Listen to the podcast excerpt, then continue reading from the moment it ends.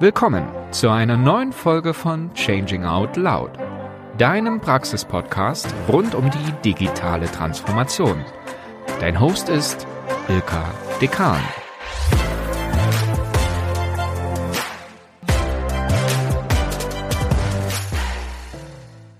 Heute zu Gast bei Changing Out Loud ist Simone Liss. Vor über zehn Jahren ist die gebürtige Schwäbin mit einem Koffer und einer Idee in Kalifornien angekommen. Gegen den guten Rat ihrer Familie hat sie damals ihre sichere Karriere in Deutschland hinter sich gelassen und eine neue Existenz in den USA aufgebaut. Simone bringt deutsche CEOs in Silicon Valley, um sie dort mit innovativen Unternehmen und Startups zu vernetzen. In der Pandemie hat sie zusätzlich das community-getriebene Netzwerk MatchLab N aufgebaut, indem sie beginnend mit einer Masterclass einzigartige menschliche Fähigkeiten wie Kreativität, kritisches Denken, emotionale Intelligenz sowie digitale Gewandtheit entwickelt. Oder wie sie es nennt, Digital Fluency. Nun skaliert sie weltweit und möchte vor allem Frauen in Unternehmen begeistern, mit ihr zusammen diesen Mindset zu trainieren. Was sie persönlich am meisten in den USA vermisst, sind deutsche Gummibärchen. Als Gummibär-Konnoisseurin kennt sie nicht nur alle Sorten, sondern beurteilt sie auch nach Konsistenz und Geschmack. Herzlich willkommen, Simone Liss bei Changing Out Loud. Herzlich willkommen, liebe Simone, bei Changing Out Loud und viele Grüße nach LA. Während bei mir die Sonne schon untergegangen ist, ist bei dir gerade der Tag gestartet. Schön, dass du dir heute Zeit nimmst, mit mir über Digital Fluency zu sprechen, also digitale Gewandtheit. Aber bevor wir jetzt ins Thema einsteigen, erstmal die Frage, wie geht's dir heute? Was war das Highlight deiner letzten Tage? Vielen lieben Dank, dass ich heute da sein darf, liebe Ilka. Und ja, mir geht's echt gut. Hier scheint die Sonne und die Lebensfreude kommt hier auch ein bisschen zurück. Ich hatte letzte Woche ganz tolle Highlights. Zum einen den Geburtstag von meiner kleinen Tochter, den wir endlich mal wieder feiern konnten. Und zum anderen habe ich mein LA-Team hier wirklich zum Live-Workshop für ein Strategie-Meeting in unserem Garten getroffen und auch umarmen können nach über anderthalb Jahren. Das hat mich wahnsinnig glücklich gemacht. Also echte Kontakte, das ist dann tatsächlich nochmal was anderes, ne? Das tut richtig gut, oder? Ja, total. Ich hatte schon ganz vergessen, wie sich das anfühlt. Aber es war schön und auch der Output war so viel besser, als wenn wir das online gemacht hätten, glaube ich. Ja. Ich habe dich ja heute auch als Digitalexpertin eingeladen. Du interessierst dich sehr stark für die Weiterentwicklung moderner Technologien wie künstliche Intelligenz oder auch Virtual Reality. Welche zwei Startups oder generell auch Entwicklungen haben dich denn in der letzten Zeit am meisten begeistert? Mich fasziniert schon immer die Beziehung zwischen Mensch und Technologie und durch die Pandemie einfach noch umso viel mehr, weil sich so viel verändert hat und über Nacht dieser extreme Digital, Hochdruck, alles ist digitalisierter. Aber am Ende des Tages frage ich mich immer wieder, wo bleiben wir als Mensch mhm. und kann Technologie uns auch menschlicher machen? Und dieser Frage gehe ich persönlich nach, aber auch in meiner Community. Und bei diesem Innovation Journey, so nenne ich das, wenn wir uns äh, nach Startups umgucken, sind wir auf ganz tolle Startups gestoßen, die eben unsere Welt äh, menschlicher machen wollen. Zum einen effektiver, und äh, wer sich dafür für emotionale künstliche Intelligenz interessiert, das ist definitiv ein Startup, wo man sich angucken soll. Und dann gibt es im Virtual Reality Bereich, gerade hier in LA, ganz tolle Unternehmen. Zum einen Tailspin und die anderen, die mir einfallen, sind Vantage Points. Und beide haben im Endeffekt eine Trainingsplattform für Immersive Technologies, also Virtual Reality entwickelt, wo man sogenannte Soft Skills oder neue vitale Skills oder humane Skills trainieren kann, wie emotionale Intelligenz zum Beispiel oder auch das Thema Diversity Inclusion den Mitarbeitern näher bringen kann. Also drei Unternehmen, die es sich lohnt, wirklich mal anzuschauen. Und da sind wir auch gleich direkt beim Thema. Du sagst selber, Digital Fluency ist eines der wichtigsten Zukunftsskills. Es gibt ja auch eine Studie aktuell dazu. Was verstehst denn du eigentlich unter Digital Fluency? Digital Fluency ist im Endeffekt eine Ansammlung von verschiedenen Komponenten und Kompetenzen, die Mitarbeiter haben sollten in der Zukunft. Und was ich damit meine, ist, dass es digital gewandte Mitarbeiter, die können eben zuverlässig angestrebte Ziele mit digitalen Technologien erreichen. Und was die Kompetenzen da ausmachen, sind zum einen eben Digital Literacy, also das sind sozusagen die digitalen Grundkenntnisse, ne? welche Emerging Technologies gibt es derzeit, Wie wendet man sie an? Wann wendet man sie an? Was sind die Charakteristika? Das sind so diese ganzen Grundbegriffe, mhm. die man lernen muss. Und darauf aufbauen, das ist sozusagen das Grundwissen und die Basis, kommen dann kritisches Denken dazu oder Kreativität, um eben interessante und spannende neue Ideen für unsere Probleme dieser Welt zu generieren. Was die Menschen auch noch haben müssen, wenn sie Digital Fluent sind, sind zum einen diese Neugierde, also große Portion an Neugierde, um eben neue digitale Technologien auszuprobieren, zu experimentieren, in kollaborativen Mindset, da kommen Kommunikationsfähigkeit und emotionale Intelligenz hinzu. Und was auch ganz, ganz wichtig ist, um auch diese Ideen am Ende auf die Strecke zu bringen, ist eben Netzwerk zu haben, sowohl intern als auch extern. Mhm. Und was ist der Wert, wenn ich digital gewandt bin, beziehungsweise wenn auch eine Organisation den Fokus auf die Weiterentwicklung ihrer Mitarbeiterinnen und Mitarbeitern legt, auf Digital Fluency? Also ich glaube, durch die Pandemie haben wir fast alle verstanden, dass über Nacht viele Dinge anders sein können. Und ich denke, dass die Zukunft viel, viel schneller sich ändern wird. In der Vergangenheit, als die CEOs oder Senior Executives zu mir nach Silicon Valley gekommen sind, hatten wir Planungshorizonte von einem Jahr oder einem halben Jahr. Aber das hat sich mittlerweile durch die Pandemie, aber auch durch Brexit und alle anderen Sachen in dieser schnellen Welt geändert. Und die Leute müssen einfach viel schneller neue Ideen generieren und vor allem selber generieren. Es bleibt nicht mehr die Zeit, um extern viele Berater oder Agenturen dahin zuzufügen. Und was die Schlagworte gerade in dieser Welt von Unsicherheit sind, was eben Digital Fluent Menschen besser können als andere, die haben eben diese Resilienz, die haben diese Anpassungsfähigkeit und die haben diese Schnelligkeit, Ideen zu generieren und Probleme zu lösen, die derzeit existieren. Du hast gerade schon gesagt, bestimmte Begriffe muss man lernen. Also kann man digitale Gewandtheit lernen oder kann man das auch trainieren? Ja, die kann man sehr wohl äh, trainieren, weil wir davon ausgehen, dass das wie so ein Mindset ist. Oder man kann sich es vielleicht besser vorstellen, wie das Erlernen einer Fremdsprache. Man muss mhm. genauso wie in einer Fremdsprache erstmal die Vokabeln alle können und das sind in dem Fall die Technologien.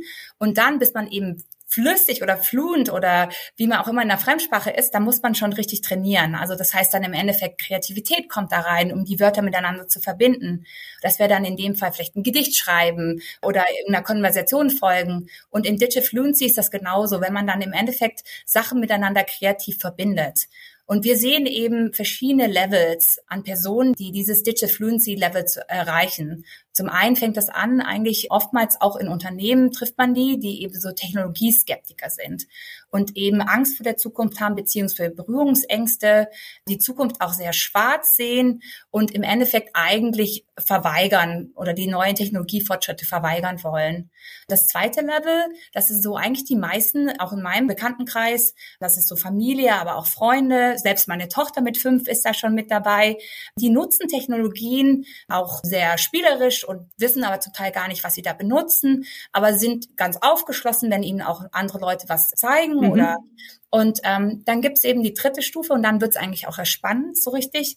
Das ist dann im Endeffekt, wenn man Digital Literacy erreicht. Davon habe ich vorher schon gesprochen. Das ist dieses digitale Grundwissen. Da muss man schon ein bisschen mehr machen. Ne? Da muss man anfangen, sich wirklich zu überlegen, wohin geht die Reise, welche Emerging Technologies sind gerade derzeit auf dem Markt, wie kann ich die anwenden. Da muss man ein bisschen mehr reingehen. Und dann gibt's wirklich die Königsdisziplin, die Digital Fluency. Was macht den Unterschied zu Digital Literacy, ist, dass man im Endeffekt kreative Verbindungen schaffen kann.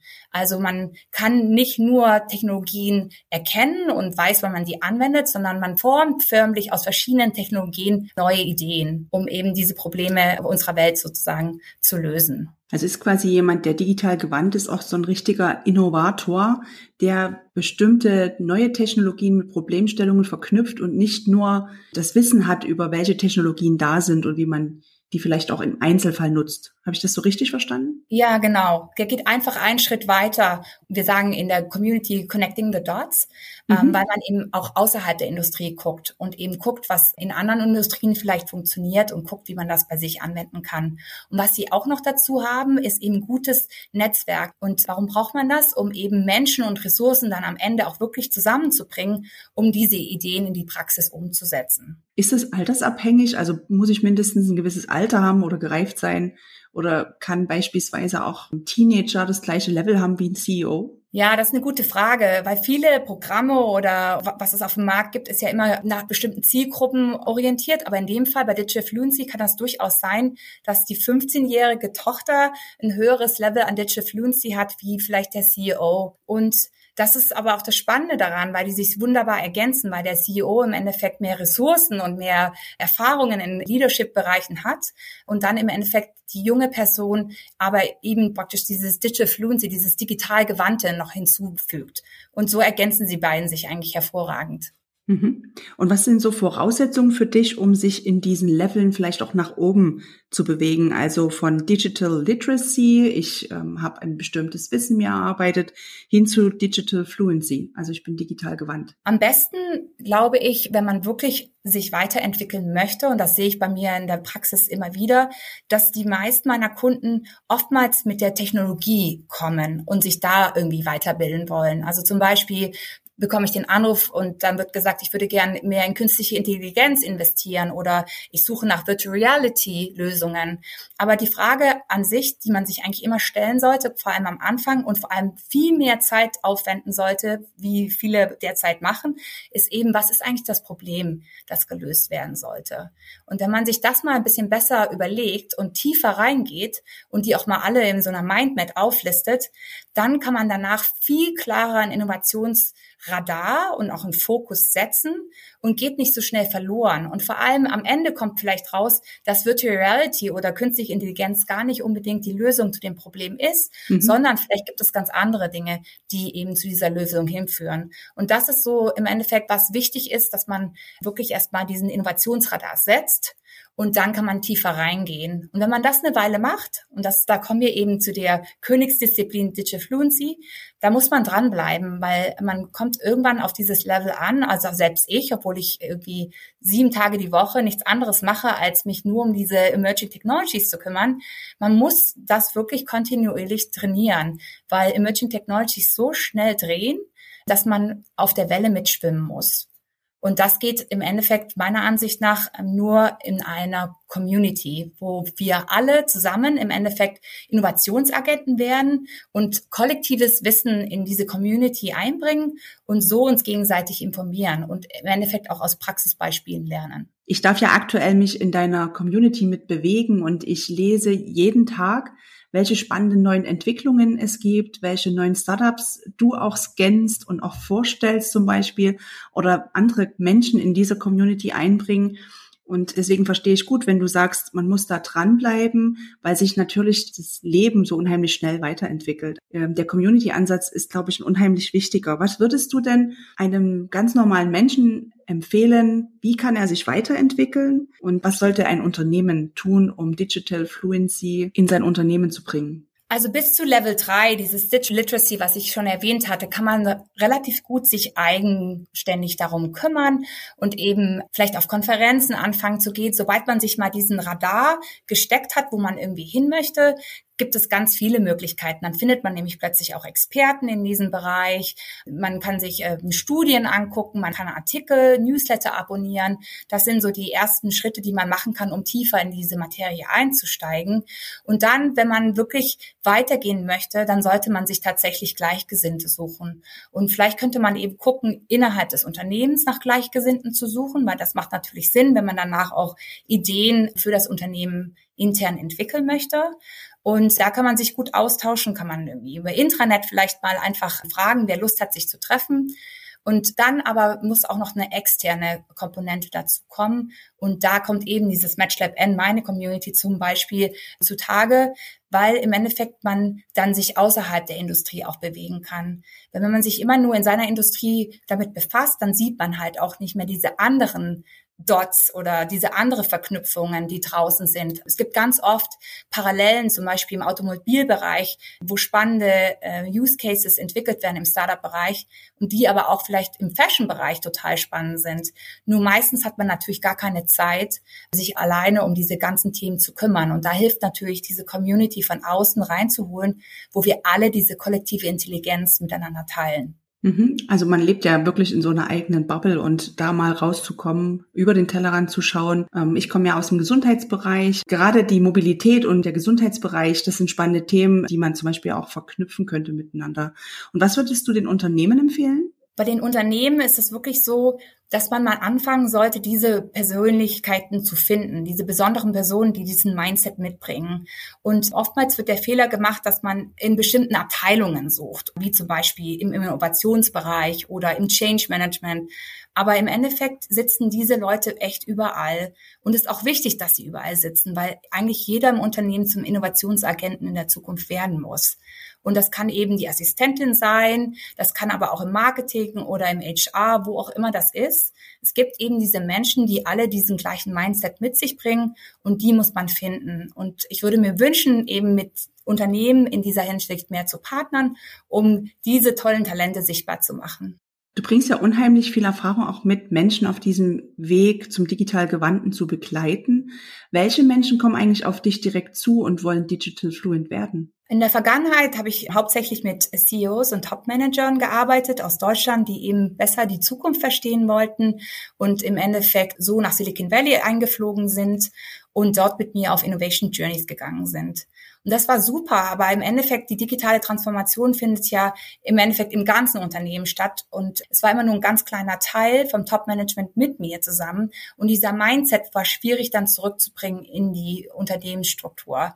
Und daraufhin habe ich auch angefangen, eben nachzudenken, wie man mehr Menschen erreichen kann und habe im Endeffekt tolle Leute gefunden, die eben in Unternehmen sitzen und eben auf verschiedenen Levels, also zum Beispiel junge Talente, Nachwuchsführungskräfte, die eben äh, sonst nicht die Möglichkeit gehabt hätten, mit nach Silicon Valley zu kommen. Die sind begeistert von diesem Community-Ansatz, weil sie im Endeffekt diese Digital Fluency benötigen, um Sichtbarkeit im Unternehmen zu bekommen, um Projekte in der digitalen Transformation zu begleiten. Also junge Nachwuchsführungskräfte, die profitieren davon, aber eben auch mehr im, im Senior-Bereich, sage ich jetzt mal. Ich habe eine ganz tolle Teilnehmerin in meinem Programm gehabt, die war schon über 60 und äh, wollte einfach digitaler werden und war neugierig, hat diese Neugierde mitgebracht, Sachen auszuprobieren und diesen richtigen Mindset.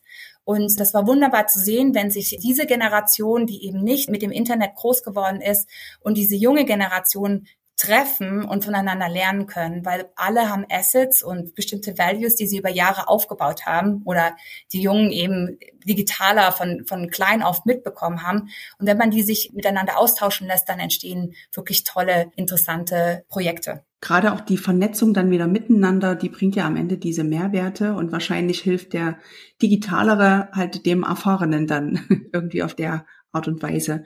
Welches Ziel verfolgst du eigentlich ganz persönlich mit deiner Arbeit? Was willst du erreichen mit deinem Programm? Also ich stelle mir eben das so vor, dass wir viel mehr Menschen brauchen, die digital fluent sind. Warum? Weil wir zum einen natürlich den Leuten auf niedrigeren Leveln die Hände reichen müssen, um auch denen die Angst zu nehmen und ihnen auch im Endeffekt die positiven Seiten von der Technologie zu zeigen. Weil grundsätzlich ist Technologie ja neutral. Also was mhm. daraus entsteht, ist im Endeffekt der Mensch, der daraus was macht. Und ich wünsche mir, dass wir mehr Menschen in der Welt zukünftig haben, die eben das Positive in dieser Technologie äh, sehen und auch daraus Ideen entwickeln, so dass wir uns eine digitale Welt schaffen werden, wo wir alle drin leben wollen. Das ist mein Wunsch. Deswegen appelliere ich eben, dass wir jetzt so viel mehr Menschen erreichen müssen, um Digital Fluent zu machen, damit wir eben eine Zukunft haben, wo wir alle uns glücklich schätzen. Und wenn du jetzt noch mal ganz kurz zusammenfasst, was sind für dich die Top drei Voraussetzungen, damit ein Mensch wie ich zum Beispiel Digital Fluent werden kann? Was möchtest du uns da mitgeben? Grundsätzlich kann ich, glaube ich, jeden trainieren, der diesen Mindset mitbringt. Und mhm. dieser Mindset ist zum einen, was ich vorhin gesagt habe, diese Neugierde. Also Neugierde, einfach mal Neues ausprobieren, neue Leute kennenzulernen.